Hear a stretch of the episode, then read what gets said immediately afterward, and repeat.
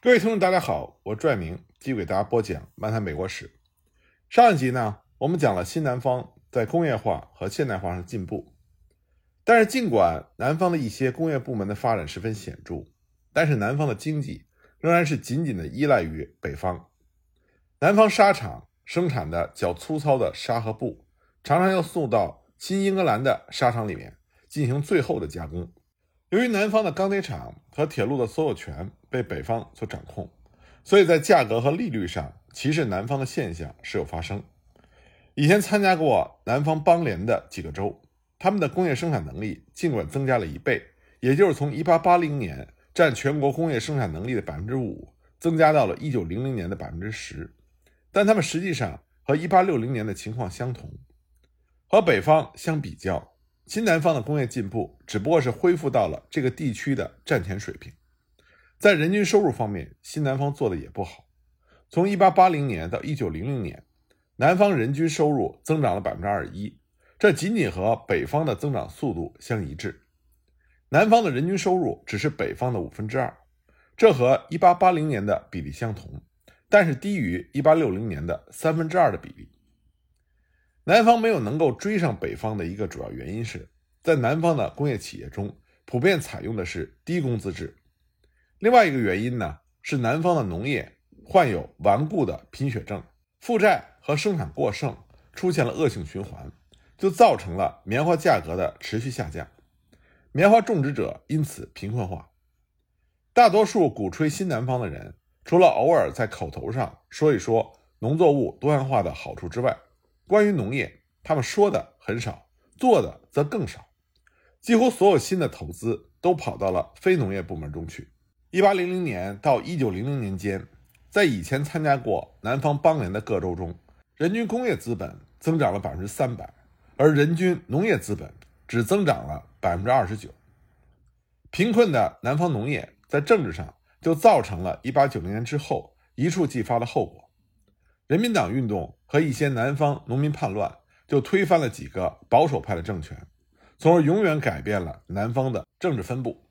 与此同时呢，打算重新由联邦政府实施选举权的尝试也没有成功。这样呢，重建的最后一点残余也慢慢的消失了。重新调整派和其他的独立派运动在1883年垮台之后，北方的共和党人开始寻找各种不同的途径来接近南方。一八八四年的总统候选人詹姆斯·布莱恩最初希望在关税问题上赢得南方工业地区的选票。当他的希望破灭之后，布莱恩公开提出了南方黑人选票受到恐吓的问题，并且指责说，由于压制了南方共和党人的投票，他在选举中以微弱的劣势败给了民主党人。但是，相当多的共和党人对于这类的问题已经厌倦了。尤其是因为在共和党掌控国家权力的时候，对保护黑人选民似乎是无能为力的。一八八八年，共和党全国委员会抱着在经济问题上可能会把大批南方的老辉格党人争取过来的希望，则把注意力完全集中在关税问题上。无论这个问题的潜力如何，该党的总统候选人本杰明·哈里森获得了北方二百四十八张选票中的二百三十三张。赢得了总统的职位，而且他几乎要瓦解了团结一致的南方。在弗吉尼亚和西弗吉尼亚中，只要有不到百分之一点五或者百分之一的普通选民准备立场，那么这几个州就会站在共和党人一边。不过呢，共和党在密西西比、路易斯安那和南卡只分别获得了百分之二十七、百分之二十六和百分之十七的选票。如此令人不能容忍的结果。等于是对宪法的公开打击。一八八八年，共和党在控制了国会两院和总统的职位之后，一些共和党人就想利用新的执行立法来回答这种挑战。一八八九年十二月，国会开会的时候，国会议员面临了十七个有争议的南方选举案，众议院对其中的十一个案子的裁决都是有利于共和党的。这些案件中的证据让很多的国会议员相信。在选举国会议员的时候，为了能够控制时间、地点和方式，有必要以国会宪法权力作为基础，制定一项新的联邦选举法。马萨诸塞的国会议员亨利·洛奇负责提交众议院的多项议案，他综合了这些议案，而形成了一个全面性的议案。洛奇的议案授权联邦地区法官在任何一个选区，只要有一百名选民的要求，就可以任命选举监督。选举监督有权检查登记簿，监察投票和向选民解说投票的程序。联邦巡回法庭应当任命检票委员会，委员会要证明选举结果准确无误。委员会能够对指控有恐吓、欺骗行为的任何人提出诉讼。这是一项有影响的议案，但它只适用于国会的选举。在州和地方的竞选中，议案在保护黑人选民方面不会起什么作用。而在这样的竞选中，关系到黑人利益的重要事情被决定下来，比如说学校。劳工立法、惩罚罪犯等等。然而，民主党人仍然掀起了一场疯狂反对这个强制议案的运动。他们称这个议案会带来黑人重建时期的最黑暗的日子。任凭民主党狂怒至极，众议院还是在1890年7月2日一致投票通过了洛奇的议案。但是在参议院，其他审议事项把洛奇的议案挤到了一旁。国会已经颁布了一项新的养老金条例。一项反托拉斯法令和一项增加银币的条例，而在参议院的议事日程上还有其他的内容。在许多共和党人看来，讨论其他的法案应当优于讨论选举法。参议院共和党的决策人物决定把选举法推迟到下次会议来进行讨论，以便完成制定税法的工作。因为错过了这个有利时机，这就成为了洛奇议案失败的关键。在下一次的会议上，一群想得到一项更加放任的银币立法的西部共和党的参议员，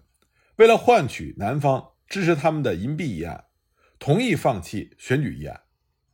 由于参议院不能限制辩论时间，所以民主党故意拖延时间的发言没有受到阻止。那么，提出选举议案的共和党人最终被迫放弃了这个议案。洛奇议案的失败标志着一个时代的结束，它意味着。放弃了涉及南方问题的立法，而转而赞成制定关税、托拉斯和银币的议案，这表明美国人关心的问题已经转变了。在之前的半个世纪里，充斥于每届总统选举中的党派和种族斗争的问题，在以后的半个世纪中变得越来越不重要了。参加过残酷内战的那一代人相继去世了，新的一代人开始掌控了领导权，他们没有战争的记忆。对内战时期的问题也不感兴趣。除了1957年通过的人权法之外，洛奇议案是最后一个几乎被通过的关于黑人权利的议案。1894年，民主党国会撤销了1870年到1871年实施的很多法规，南方重建的时代就这样悄然的结束。南方的民主党人把洛奇议案的失败正确的解释为北方最后投降的一个信号。在他们对此做出反应之前，又出现了人民党主义，造成了新的危机。人民党，也就是平民党，是在南方和西部诸州的农业经济不景气和乡村动荡不安的形势下产生的。连续四年，棉花的价格暴跌，几乎下降了百分之五十。一八九四年，每磅棉花的价格是四点五美分，这达到了美国历史上的最低水平。农民感到前景暗淡。南方农民联合会把成百上千的农民动员起来，形成了一股强大的政治力量。在几个州——南卡、田纳西、佛罗里达和阿肯色，农民运动在民主党内有着相当的势力，但是并没有形成一个独立的政党。在其他州，农民们拒绝支持民主党人，他们于1892年和西部的反抗的农民联合起来，组成了人民党。这是自美国内战以来。除了共和党和民主党之外的最大的一个政党。一八九六年，民主党吞并了人民党，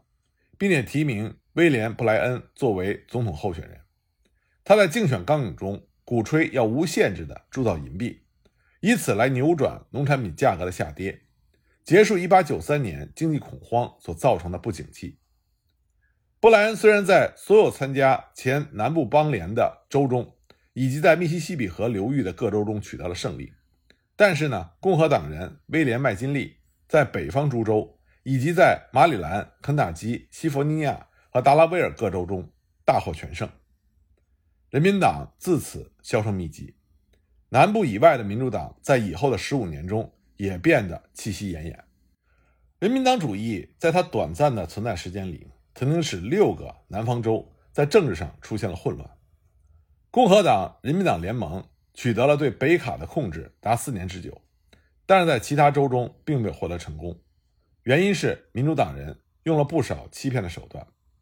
民主党人再一次全力以赴地在黑人统治和黑人重建时期的重演上做文章，来诋毁人民党、共和党联盟。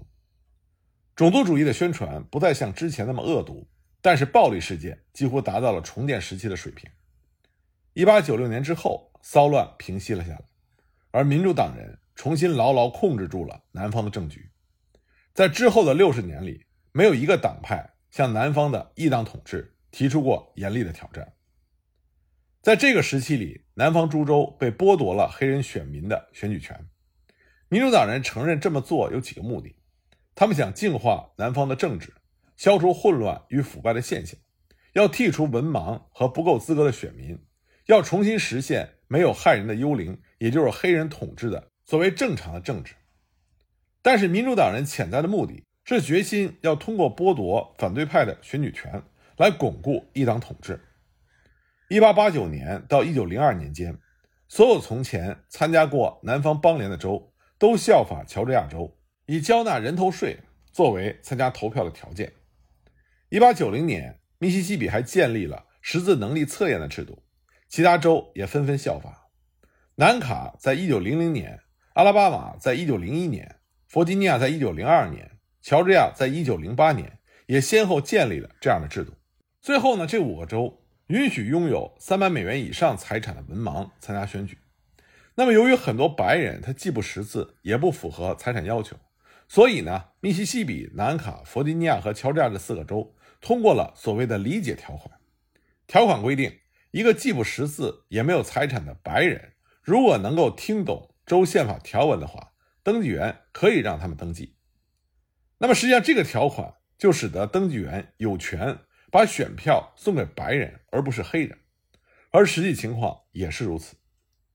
路易斯安那、北卡、阿拉巴马和乔治亚等四个州还制定了所谓的祖父条款，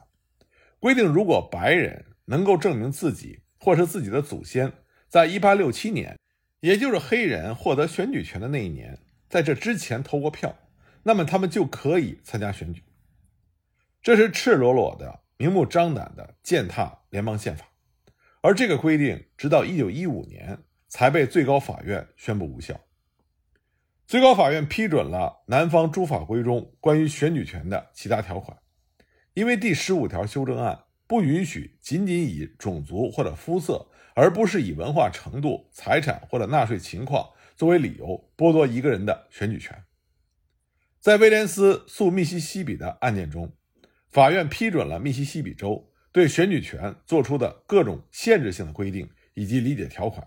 理由是他们在表面上并没有把白人和黑人分开。两年以前，最高法院在普莱西诉福格森的案件中，还批准了另外的关于黑人是二等公民的条款，这是加在黑人头上的规定。而这个案件呢，是关于路易斯安那州颁布的关于火车客运车厢内要实行种族隔离的一项法令。一八九零年之前，公共服务设施中实行种族隔离，在南方非常的常见，但并没有波及整个南方。一些铁路公司要求黑人乘坐二等车厢，即便他们付了全票的价钱。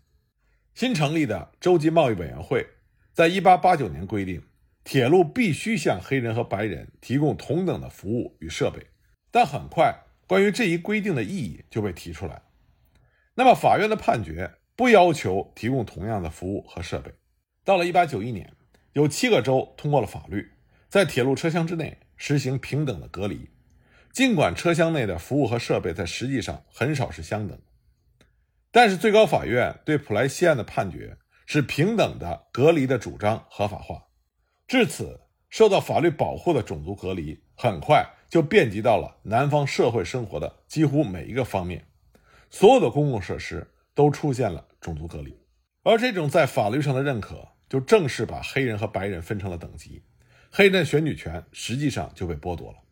在之后的半个世纪中，黑人选民不再构成南方政治生活中的一个因素。贫穷的白人选民也陷入到选举权被剥夺的境地。人头税和其他限制性的措施使白人选民的人数也减少了四分之一。一直到二十世纪的最初三十年，两党制才在南方重新出现，而一直到二十世纪的五十年代和六十年代，人权运动才产生了第二次重建。为什么我们要详细的讲解在南北战争之后在美国所发生的事情？因为这是人类文明历史上一次最典型的例子。那就是在南北战争用武力解决了奴隶制这个问题之后，由于美国大部分人的思想认识水平并没有提高到